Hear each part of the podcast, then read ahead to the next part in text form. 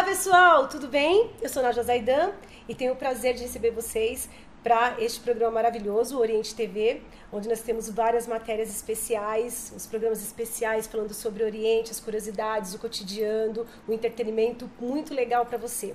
E hoje eu estou aqui no Canel Khalili, uma casa que é pioneira na arte de dança do ventre, 34 anos de história. Está aqui ao meu lado o meu grande mestre e diretor, proprietário da casa, é diretor artístico, Jorge Sabonge, que eu tenho a honra de ser dirigida por ele do início da minha carreira até os dias atuais. E nós vamos ter uma série de matérias agora. É, que vão falar sobre o Egito, vão falar sobre entusiasmo, sobre o mundo da dança do ventre, assuntos super pertinentes que vai fazer com que você aí conheça um pouco a mais, tire suas dúvidas e é, se você quiser saber um pouquinho, uh, só você entrar em contato conosco no www.oriente.tv. Em breve nós estaremos disponibilizando o nosso podcast e apresento agora Jorge Sabonge com vocês. Tudo bom, Nádia? Só bem. esse enunciado aí já valeu a compra pena, um, viu? Co compra um banco, Habib, com esse enunciado. Ai, ai, ai. Do que a gente vai falar hoje? Conta aí. Então, este primeiro programa, em especial, a gente vai falar de um assunto que é muito, é muito tem muita curiosidade. As pessoas têm muita curiosidade a respeito dele, né? Certo. Curiosidade pela dança, curiosidade pelo, por ser rota turística e tem muitas verdades, muitos mitos. A gente vai falar sobre o Egito antigo e o Egito atual. E okay. nada melhor do que você explicar isso, que tem propriedade total sobre o assunto. Bom, vamos lá. Todas as vezes que vinha gente na, na Canel Khalili, no período em que a gente tinha a parte alimentícia, atualmente nós somos praticamente só uma escola, shows, cursos e eventos. Né? É, todas as vezes que o público vinha, eles imaginavam que o Egito era o Egito dos faraós. Né? Exatamente. Né? O pessoal tinha uma dúvida danada, o que, que, é, como é que é esse Egito, não sei o quê. Era aquela coisa que tinha estudado na escola, tinha um monte de dúvidas. E aí o que, que a gente tem que explicar primeiro quando a gente fala em questão de Egito? O Egito é um dos 22 países árabes, certo? Então nós temos que imaginar que a maioria dos países árabes eles estão praticamente próximos ao Equador, no norte da África e praticamente ali no, no, no, no sudoeste da Ásia, ok? Tem um pouquinho ali no Mediterrâneo também, alguns países. Então, então nós temos 22 países. Os Emirados Árabes são sete Emirados, certo? Contam como sete países no caso. O Egito é um desses 22 países, ok?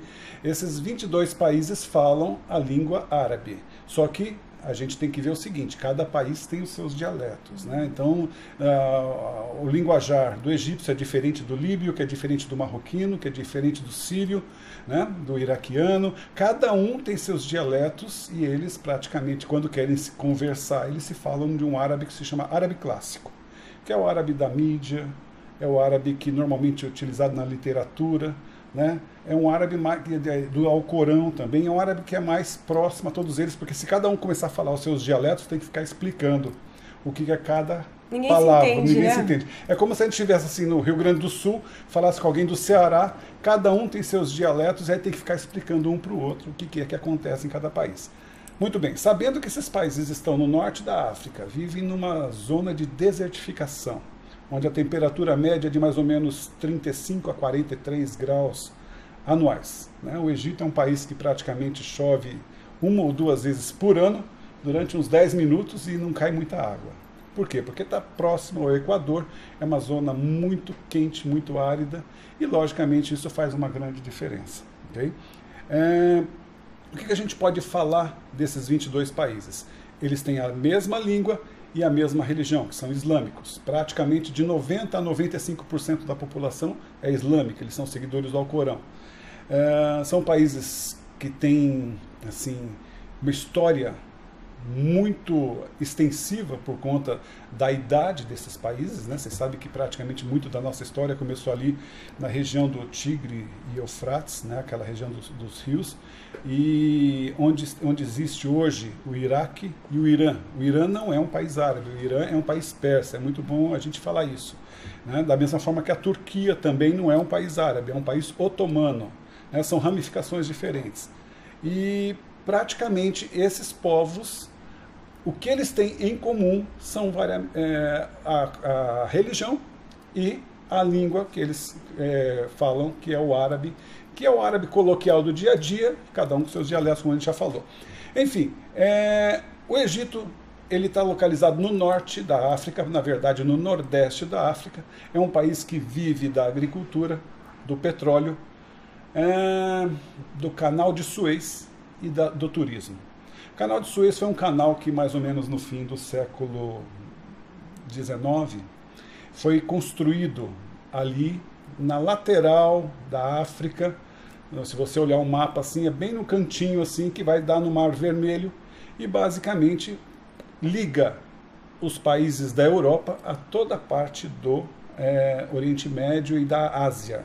ok? Então, se você quiser passar no canal de Suez, você paga um pedágio, provavelmente de 140, 150 mil dólares, e aí você passa com o seu cargueiro lá e leva os seus containers para a Ásia. Ah, mas eu não quero passar por lá, eu quero, não quero pagar esse valor. Tudo bem, então dá a volta todinha embaixo da África e sobe novamente. Você vai fazer mais ou menos uns 14 a 15 mil quilômetros a mais, vai passar por uma série de perigos e problemas aí no mar e, logicamente, compensa muito mais passar pelo canal de Suez. Então, se você pegar no Google Earth, você vai perceber que se você colocar canal de Suez, você vai ver esse canal que tem 160 quilômetros de comprimento por 90 de largura. E vai ver muitos cargueiros com muitos containers lá de cima filmados passando nesse canal, nesses 160 canais, em direção à Ásia. Olha que coisa interessante, né? Então nós temos aí um lugar que praticamente garante uma renda muito satisfatória para o governo egípcio, ao mesmo tempo que eles também dependem do turismo. O país é extremamente turístico.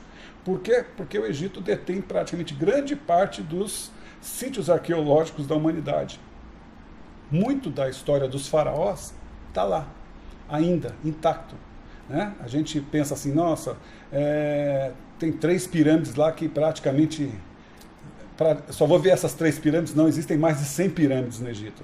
Lógico que a maioria não está aberta ao público, é, é, elas são assim um patrimônio tanto da humanidade como do governo egípcio e logicamente muitas delas são escavadas ainda hoje são é, são assim protegidas contra saques contra algum tipo de é, malfeitores que queiram roubar ou fazer alguma coisa em suas dependências, né? As pessoas acham, Habib, que quando você chega lá, que as pessoas não, é, não têm mais escavação, não tem mais pesquisa, mas existem é, equipes né, acampadas perto Sim. dos locais específicos, fazendo estudo, escavando com autorização Isso. do governo.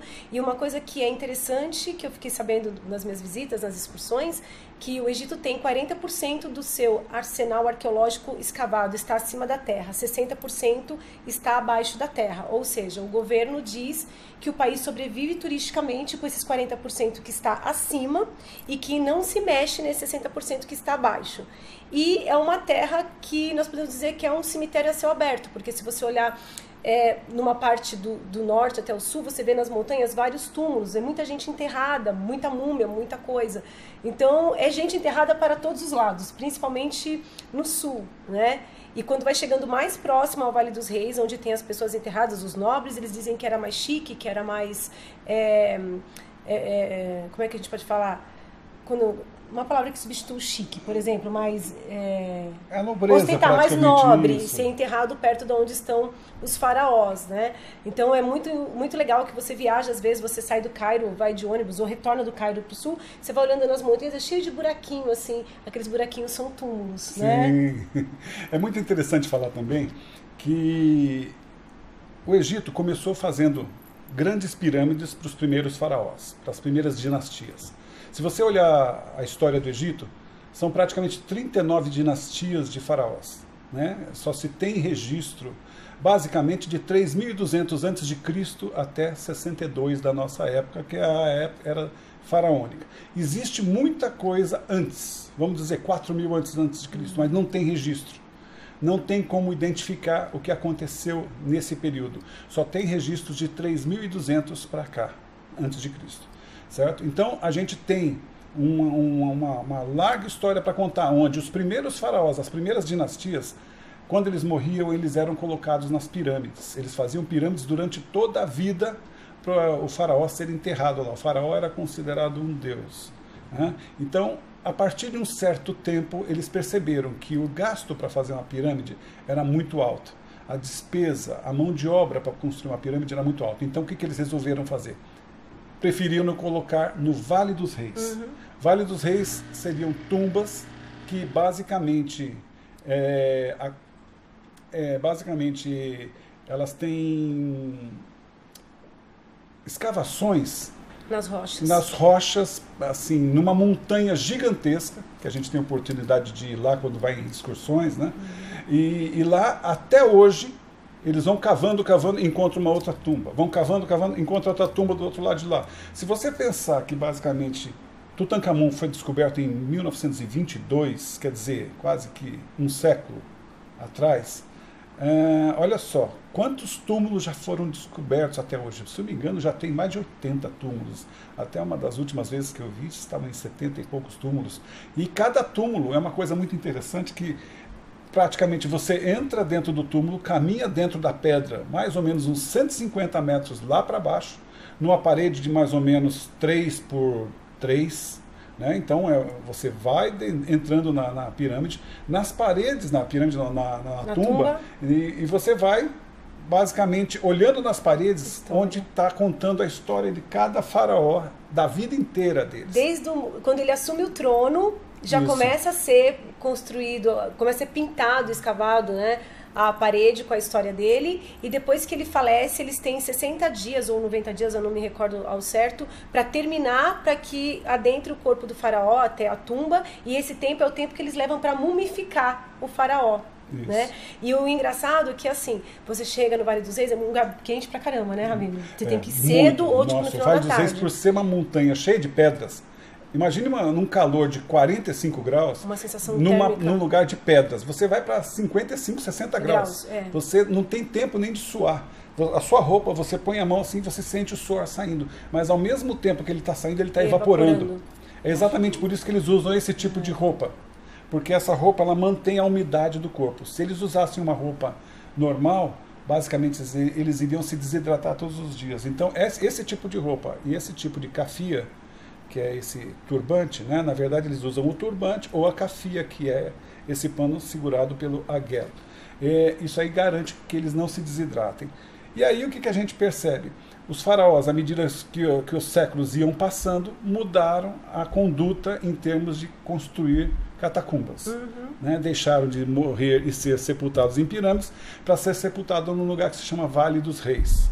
Okay? E esse lugar tem centenas ainda de tumbas inexploradas com todos os tesouros lá enterrados e cada hora, se a gente olhar nesses canais de, de história, vocês vão ver que aparecem muitas tumbas que são reconhecidas, tantas múmias foram encontradas, porque eles continuam fazendo escavações. Mas isso é arqueologia patrocinada pelo governo. Uhum. Né? Ninguém pode chegar lá e ficar cavando, cavando até encontrar alguma coisa. E grande parte não são arqueólogos egípcios, são, são é, europeus. Isso, eles de vêm fora, de fora. Porque a tecnologia é melhor, certo? tem todo um então, processo. Então, já deu para a gente entender esse período e como é que a coisa funciona.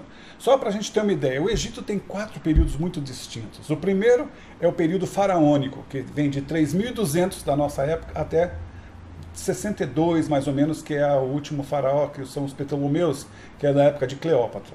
Dali para diante, nós temos um período de 300 anos de greco-romano, mais 300 anos que são é, do período bizantino, que é onde entra o cristianismo e tudo mais, e a partir de mais ou menos 630 da nossa era, começa a acontecer a inserção do islamismo. A partir de lá, o Egito passa a ser islâmico certo? E aí começa uma outra etapa. O Egito que a gente encontra hoje, que a gente, a gente viaja para lá hoje, é o Egito Islâmico, com todos os atributos dos sítios arqueológicos que eram pertinentes aos faraós. Né? Então nós temos aí um lugar extremamente é, mágico, né? maravilhoso do ponto de vista é, histórico, é reconfortante você passear no Egito e observar que você convive com 5 mil anos de história. Eu, quando eu ia para lá, eu ficava passando a mão nas paredes assim, falando assim: quanta história já passou por essa parede aqui? Quantas vidas essa parede já viu e eu estou passando na frente dela? Uma coisa fantástica, né? Então é, é, é uma, uma, é, um, é um agrado para a nossa parte sensorial, né? Canel Khalili, que é um bairro no, no, no, no, Egito, tem um cheiro totalmente específico. Então, você sente aquele cheiro, você sabe que você está no Canel Khalili. É um bairro, mercado, a gente pode falar disso num outro momento, ou quem sabe ainda, se, se houver tempo nesse vídeo aqui.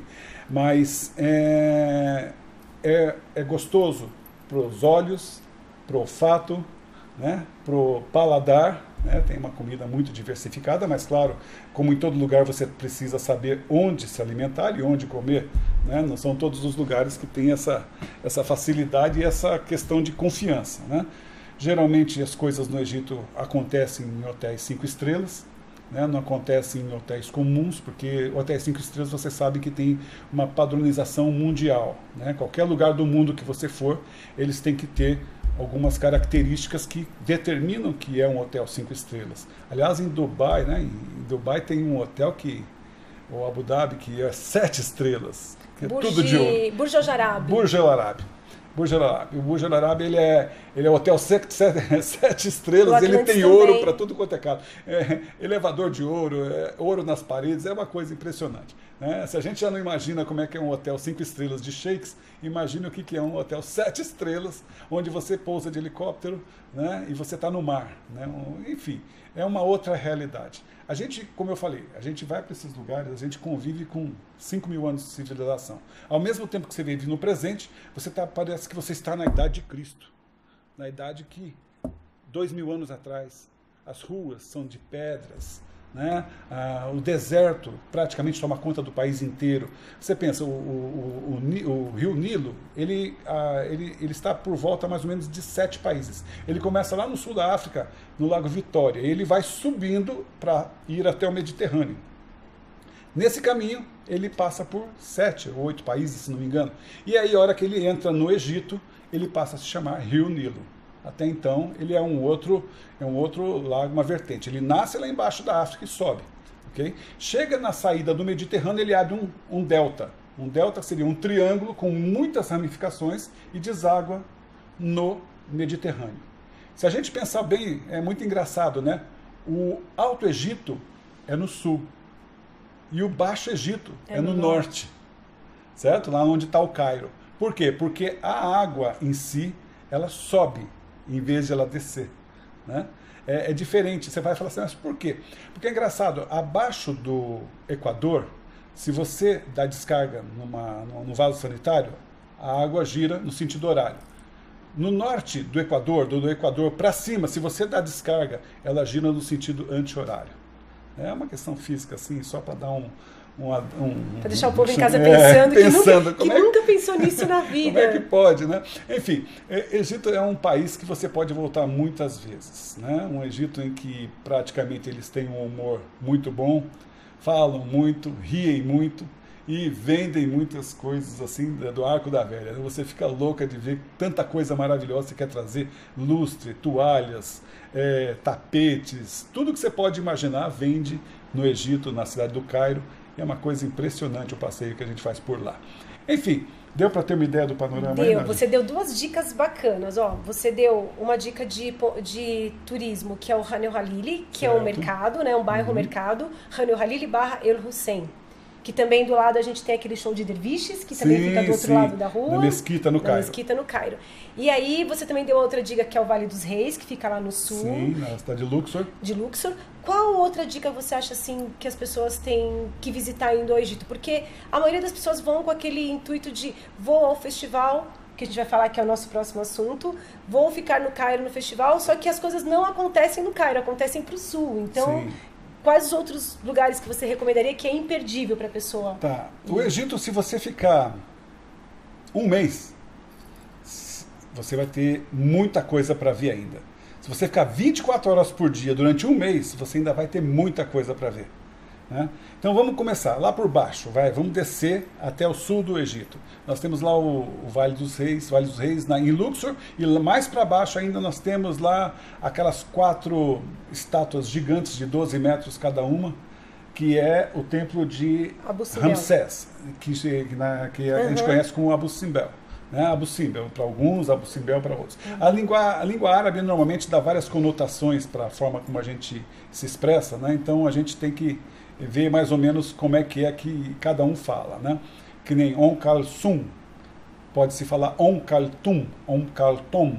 Então tem 16 variações do nome de Onkaltom, que era uh, a maior cantora que o Egito já teve até hoje. O né? uh, que, que, é mais interessante falar? Subindo, nós temos ali uh, um passeio de barco na cidade de Luxor, que você pode passear no, no, no Egito, molhar seus pés na Nilo. água do rio Nilo. Né? Também tem é, o templo de Luxor, que é gigantesco, que é quase uma, uns quarteirões de, de colunas, de estátuas, de pedras, tudo que você pode imaginar. O que mais que a gente tem que é interessante ali, subindo sempre? Se você faz um passeio de cruzeiro, né, que o pessoal costuma fazer, geralmente dura três dias, então o, o, o barco vai subindo o, o Nilo durante três tempos, dias, vai né? parando nos sítios arqueológicos. Você desce, vai visitar o, uh, o sítio arqueológico de Comombo, Karnak, né? Karnak, uhum. né? Karnak é, é em Luxor, né? Uhum. Então temos também a questão de Sharm el Sheikh. Sharm el Sheikh é um balneário que basicamente fica assim na, na divisa ali com, com da, da, da Ásia, né? É um balneário onde você pode fazer mergulho e você pode ver, olha, vou te dizer, uma das coisas mais lindas que eu já vi na minha vida, que é o mar visto de baixo com milhares de peixes de tudo quanto é cor, né? com aquela, aquela, ah, vamos dizer assim, como é que a gente chama? É uma fauna marinha, isso? É uma, uma coisa, é uma coisa impressionante. É uma, são imagens que eu nunca Cores esqueci. Cores maravilhosas. É. É. E você não precisa estar de escafandro, é, daquele conjunto completo para poder mergulhar. Você pode mergulhar com o snorkel, que é aquela máscara e o pé de pato, e você mergulha a 10 metros de, de profundidade, 15 metros, e você vê aquilo que é assim, é um paraíso. Você fala, existe um outro mundo aqui embaixo que eu jamais imaginei. O Mar Vermelho, né? Mar vermelho é o Mar Vermelho é... que a gente fala. Na Bíblia está com o Mar Vermelho, Sim. mas é o Mar Vermelho, é o Red Sea que a gente fala. Então, Exatamente. tem Sharm el Sheikh, Rugarda, que é um outro lugar também que é Isso. de perto, que você tem esses passeios, né? É, a gente fala que são os passeios os opcionais, que quando você vai fazer o turismo eles te oferecem um mergulho, Isso. o passeio de lancha. Que nem a Bucimbel. Em Abucimbel. E você pode fazer esse mergulho e como o pessoal diz, ah, não, porque no Egito não tem praia. Tem sim, gente. Tem, tem o Caribe do Egito, é Sharm el Sheikh e Rugarda, e vale muito a pena porque vale. é uma fotografia, uma coisa assim da natureza que eu, nós não temos aqui, nós temos muitas coisas bonitas, mas igual, aquele, igual aquilo ali é difícil. Eu né? diria que as naturezas são diferentes. São diferentes. Né? É. Cada lugar tem sua mágica e seu sua encanto. beleza. Né? E, e, e Sharm é um lugar maravilhoso. Fora isso, nós temos que lembrar que tem no Cairo dezenas de atrações. Né? Uma delas é o Museu do Cairo, que se você ficar 20 dias visitando, você não vê tudo. É, Tem é tanta coisa, o é. tesouro do Tutankhamon é um andar inteiro praticamente, é cheio de coisas, múmias de tudo quanto é tamanho, uhum. cores, espécies, né? estátuas gigantescas, maravilhosas, esculturas é, feitas há 3, 4, 5 mil anos atrás, papiros da época mesmo, da, da, da vamos dizer assim, da primeira da primeira dinastia de faraós. Sarcófagos. Sarcófagos, corrente, cama, câmara mortuária, bengala, flecha. tudo que você pode imaginar. Tem também no Cairo, que eu estava lembrando aqui, a questão do Khan Khalili, né? que a gente não pode esquecer, né? que a gente, a gente já fala Khan Khalili, mas é Han el Khalili.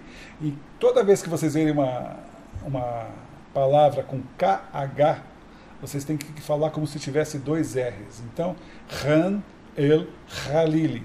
É diferente. O árabe tem diversas formas de ver a letra R. Por exemplo, o H para eles é o som de R, Habib. Né? O R tem som de Irá. Olha que coisa engraçada.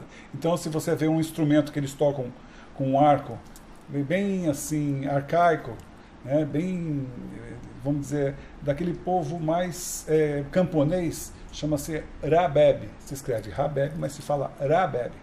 Que nem Habib é com H, mas se escreve com R. Com, com, se lê com um R. Certo?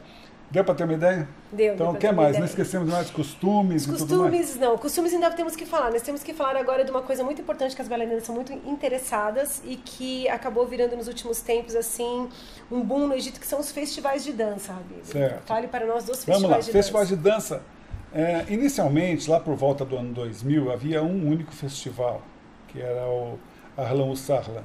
Né? Esse festival praticamente arrebanhava públicos e bailarinas do mundo inteiro, tinha apresentações folclóricas, apresentações de palco com 35, 40 músicos do palco. Né? E, e esses festivais eram, eram muito interessantes porque você tinha a oportunidade de assistir a belíssimos shows, participar dos workshops, dançar com alguns conjuntos. Claro que tudo isso tem inscrição, tem uma série de Tem coisas valores, né? burocráticas e você são valores adicionais que você paga para poder fazer. Né? Participar de uma, uma, uma reunião onde tem, você pode ver uma, uma, uma, cerimônia de zar, que é o Ayub, né? que é praticamente é, um- um- uma questão ritualística, né? Que mais? E os, os festivais sempre tem uma coisa muito interessante que é a abertura e o encerramento, que são eventos que você não pode deixar de participar. Né? Sempre tem bailarinas muito boas, conjuntos ao vivo, tocando, que vai na sua alma. As É bandas, coisa- né? As As bandas, bandas são são maravilhosas. maravilhosas, né? Uma né? coisa linda de, de se assistir. Né? Normalmente, vale como sugestão para aquelas mulheres que viajam para o Egito, tem que tomar um certo cuidado com a Uhum. roupa, porque, como nós falamos, é um país islâmico e uh, os, os, os, os ditames religiosos realmente imperam e eles têm o costume: a mulher não pode mostrar partes do corpo. Então a gente sempre fala, coloca um véu na cabeça, nada de blu- blusas regatas, nada de calças colantes. É, é, não pode, para o público muçulmano, para o cidadão muçulmano, para eles é, é muito É ruim ter que né? conviver com isso. As próprias mulheres de lá se sentem, de certa forma, invadidas quando alguma mulher uh, utiliza uma roupa que praticamente aqui eh, seria assim, vamos dizer, uma roupa de praia, uma roupa que você passeia na praia.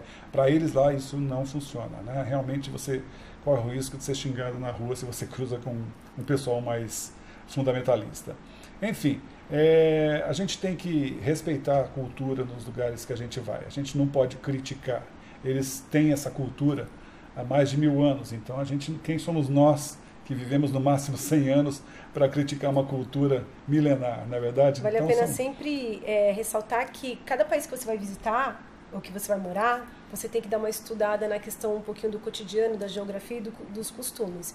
Então, quando eu saí daqui para ir para a China e para o Japão, eu estudei mais ou menos como é que era o, o cotidiano, como é que a gente tinha que se comportar. Então, as pessoas vão para o Egito, elas têm uma cabeça de que elas estão na Europa, vão de mochileiro, Sim. eu vou chegar, eu vou conhecer tudo, e eu vou sozinho, eu vou, nossa, eu vou conquistar o Egito. Mas lá você não pode ir sozinho, né, Rabib? É. Tem que ter um acompanhante, tem que ter um Sim. guia, porque as pessoas lá têm um problema Principalmente as primeiras vezes. né? primeiras vezes. Tem um problema muito grande com a questão de você, tipo, eu dei 50, ele vai falar que você não deu 50, ele vai te dar troco, É. a questão das compras. Mas isso não é porque ah, são más pessoas, têm um mau comportamento, é questão do país. É cultural. Que, cultural, que Todo vive país que vive do, do, do- Turismo. do turismo, É. eles têm algumas artimanhas com o turista. Estratégias. Certo? São estratégias É. que de repente para eles funciona e realmente a coisa, a coisa flui.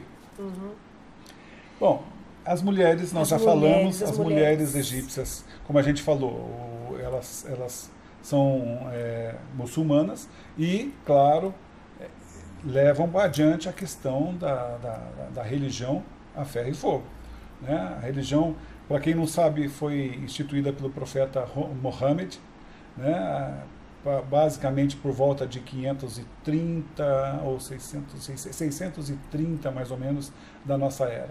Né? E de lá para cá a- a- houve uma expansão do islamismo no norte da África, depois para o leste, avançou para a Ásia e desceu também para a Indonésia, que são praticamente mais de 20 mil ilhas, onde se concentra a maior população muçulmana do mundo. Né? Você não imagina. Mas Você tem na imagina. Indonésia, nas Filipinas, na Nas Malásia, Filipinas, tudo, tudo, tudo, dominado. tudo. Na Índia também, a Índia eles são hindus e são muçulmanos. Muçulmanos. né? Então, cada um de um lado. né? Uns, os, os muçulmanos estão no Paquistão e ah, os hindus estão na Índia. certo? Mas é tudo um país só. Né? Na verdade, o país passa a chamar Paquistão porque ali é uma, é uma, uma região muçulmana.